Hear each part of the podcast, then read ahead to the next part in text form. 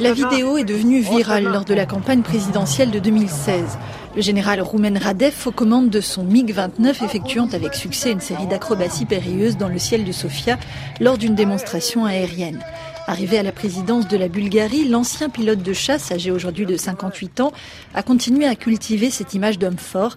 Anna Krasteva, professeure de sociologie politique à la nouvelle université bulgare. C'est d'abord un général, quelqu'un qui est fort, quelqu'un qui est viril, il est toujours en, pleine forme. Il a commencé sa campagne euh, avec euh, des exercices euh, pour montrer enfin qu'il est en parfaite forme à la différence d'autres leaders. Le mois dernier, le président en campagne exécute sous les caméras 50 pompes avec des élèves dans un complexe sportif de Sofia.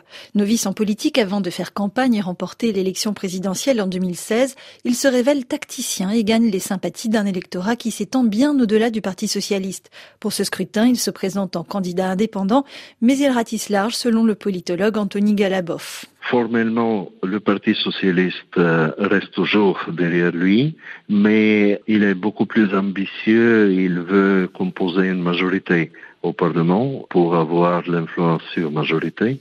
Donc il est soutenu aussi par le parti de cette nouvelle figure de télépopulisme bulgare qui s'appelle Il y a un tel peuple il est soutenu aussi par une nouvelle coalition qui est plus ou moins inspirée par lui-même, euh, qui s'appelle On continue le changement. Il compte toujours sur les électeurs qui sont plutôt contre Borisov, donc il mobilise d'une certaine façon un vote euh, protestataire. À l'été 2020, le président Radev apporte son soutien aux manifestants qui protestent contre l'État mafieux incarné par l'ancien Premier ministre Boyko Borisov. Diplômé de la prestigieuse université de la guerre aérienne de la base militaire de Maxwell aux États-Unis, Roumen Radev parle couramment l'anglais. Et même si l'ancien commandant des forces aériennes de Bulgarie ne compte pas remettre en question l'orientation euro-atlantique de son pays, il plaide pour de bonnes relations avec la Russie, se qualifié de général rouge par ses détracteurs.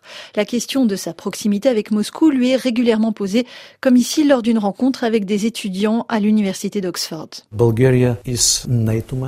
La Bulgarie est membre de l'OTAN et membre de l'Union européenne. Mais la Bulgarie doit défendre aussi ses intérêts nationaux. Et comme tout pays, nous avons des intérêts très variés, non seulement sécuritaires, mais aussi économiques et énergétiques. C'est pourquoi nous devons mener une politique équilibrée.